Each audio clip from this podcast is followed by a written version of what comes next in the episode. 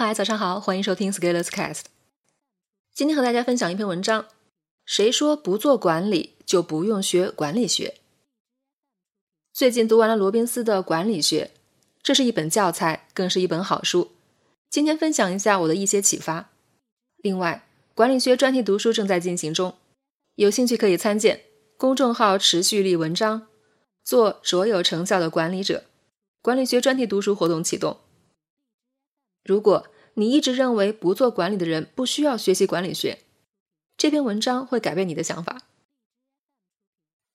万能的四大金刚：计划、组织、领导、控制，是管理学里的四大金刚。什么是计划？计划就是设定目标，确定实现目标的战略，并制定方案来整合与协调各种活动。简言之，计划就是展望未来要做什么，以及打算怎么做。什么是组织？组织就是安排人员的工作，用于达成计划。组织工作决定了人怎么分组，给谁安排什么工作，层级结构是什么。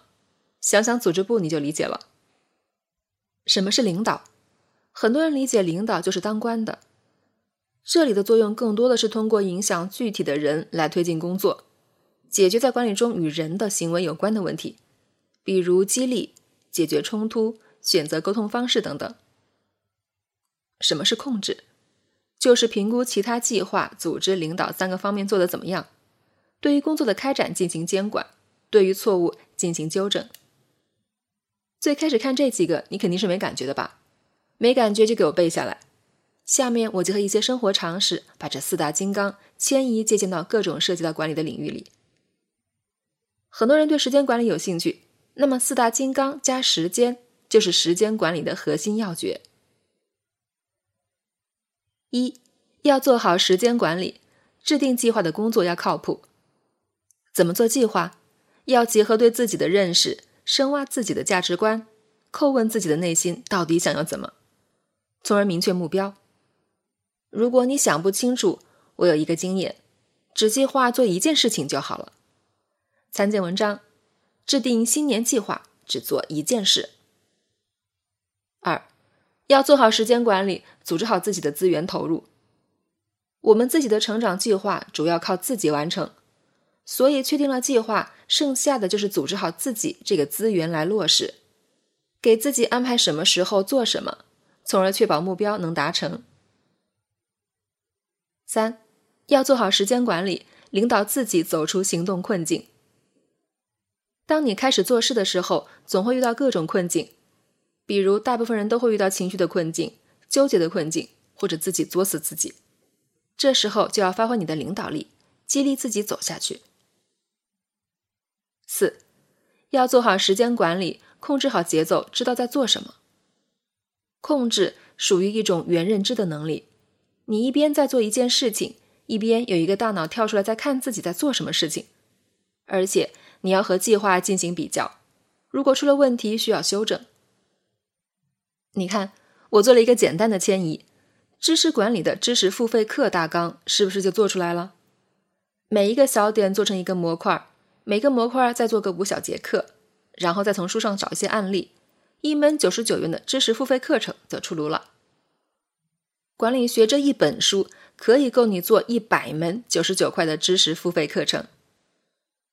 对于其他你有兴趣的某某管理主题，比如人生管理。梦想管理、形象管理、个人品牌管理、两性关系管理，都可以采用这样一个四大金刚框架。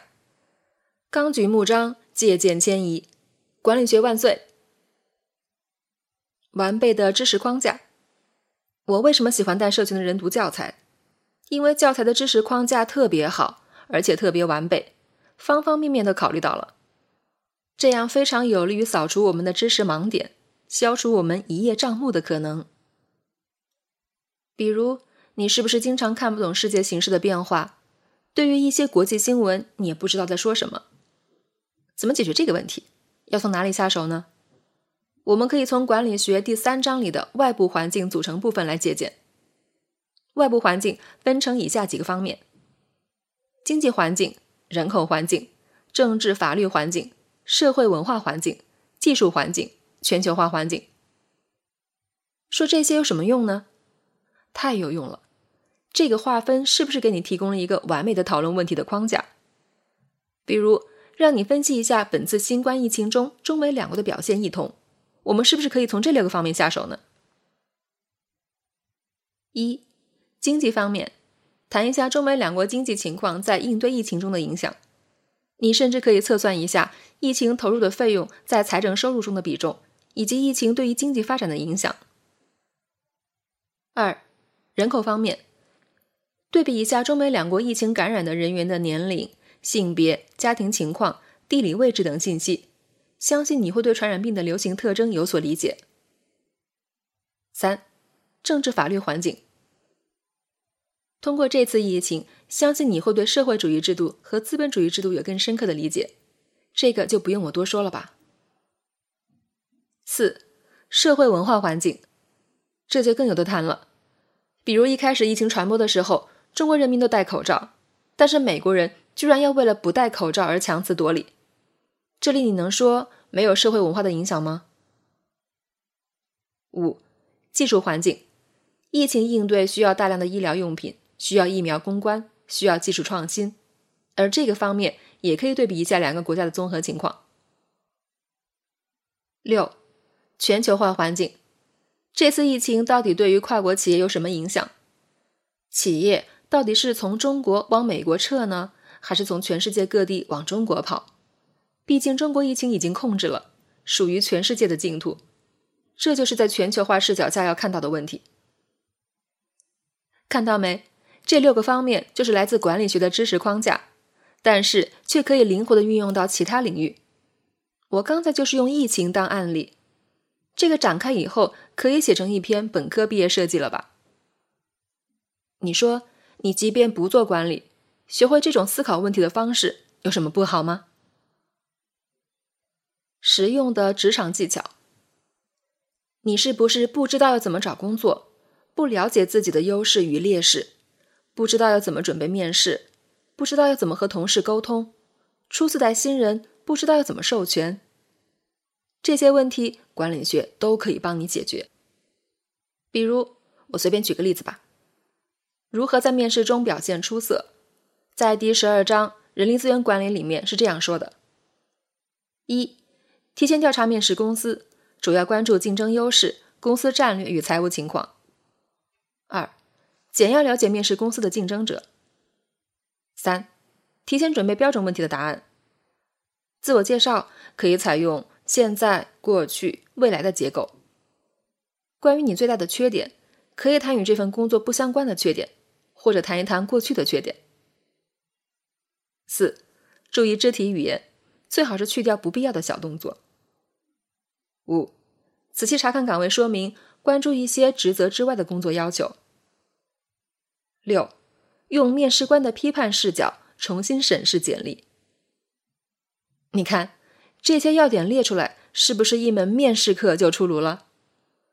所以你还说不做管理就不用读管理学？你的脸呢？多领域认知切口。如果你跟着我读过心理学、营销学、财报，你会发现管理学把这些知识串在一起了。现代企业管理是一个复杂的系统工程，是需要多人协调共同完成的。所以读管理学相当于给你打开了一扇门，你通过这扇门可以看到更多的领域。所以管理学就是一个多学科、多领域认知的切口。当然，至于具体你想要看什么，完全取决于你。反正我们最近在读管理学，读完了管理学，我们又会进入下一个领域。发现更多的关联。后期我会推文分享社群小伙伴的阅读感悟，请期待。本文发表于二零二零年五月七日，公众号持续力。如果你喜欢这篇文章，欢迎搜索关注公众号持续力，也可以添加作者微信 f scalers 一起交流。咱们明天见。